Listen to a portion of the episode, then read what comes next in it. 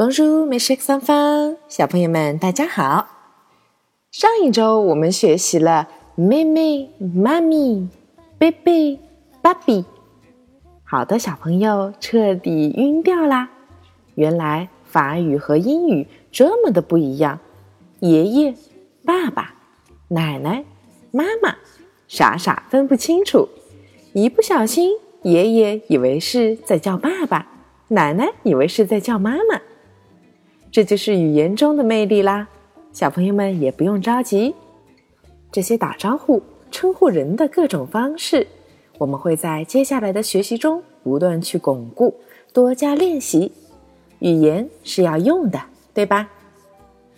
今天这堂课，唐妈首先要问小朋友们一个问题：不知道现在哪些小朋友们家里有姐姐、妹妹，或者是哥哥、弟弟呢？以前像唐妈这一代，大家都是独生子女，所以说要有哥哥弟弟、姐姐妹妹不是件容易的事情。可是现在，自从放开了二胎，很多的家庭里面都有了一个小弟弟或者小妹妹。今天这节课，唐妈想要跟小朋友们聊一聊，对于法国人来说，兄弟姐妹的定义。唐妈曾经在回答法国朋友这个问题时犯过错误，为什么呢？唐妈没有自己的亲生的兄弟姐妹，所以在我们的心中，表姐表妹、堂哥堂姐都是哥哥弟弟或者姐姐妹妹。可是，在法国人的心里，姐姐妹妹、哥哥弟弟都应该是自己的爸爸妈妈生的，而表姐表弟。可不能算是兄弟姐妹哦。今天就让我们来学习一下兄弟姐妹怎么说吧。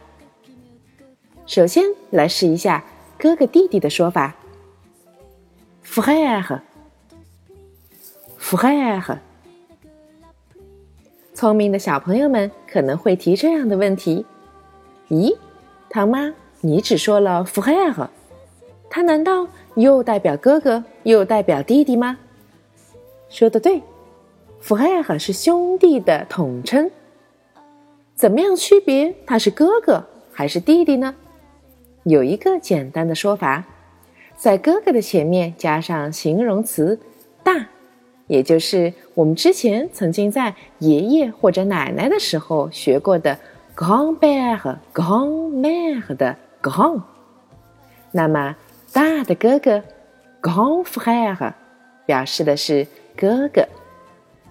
弟弟呢，反过来讲，小的一定就是弟弟了，petit frère，petit frère。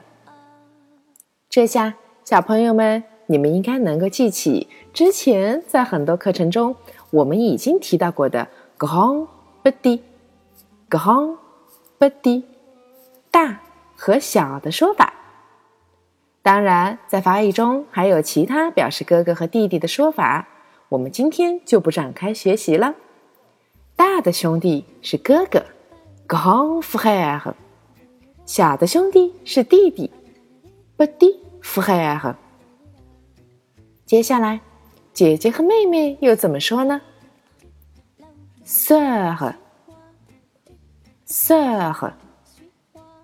Sœur 表示姐姐和妹妹的统称，同样的道理，你们来猜一下，姐姐应该怎么说？妹妹又怎么说呢？姐姐，grand sœur，grand sœur。妹妹呢？petite sœur，petite sœur。同样也是大小的区别，只是。Buddy 和 grand 因为也有阴阳性的区别，所以在哥哥弟弟的时候是阳性 grand petit，在姐姐的时候是阴性，Gond Buddyt。现在你们学会了哥哥、弟弟、姐姐、妹妹的说法了吗？今天这堂课的最后。唐妈要来给小朋友们做一个小延展。刚才既然说到了堂姐、表弟，那么在法语中，堂姐、表弟又怎么说呢？Cousin 代表的是堂兄或者是表兄，Cousine 堂姐或者是表姐。怎么样？这堂课信息量挺大，小朋友们不要着急，慢慢来掌握吧。我们最后再来梳理一次：哥哥，grand frère，grand frère。弟弟，petit frère，petit frère。姐姐，grande sœur，grande sœur。妹妹，petite sœur，petite sœur。堂兄堂弟，cousin。堂姐或者堂妹，cousine。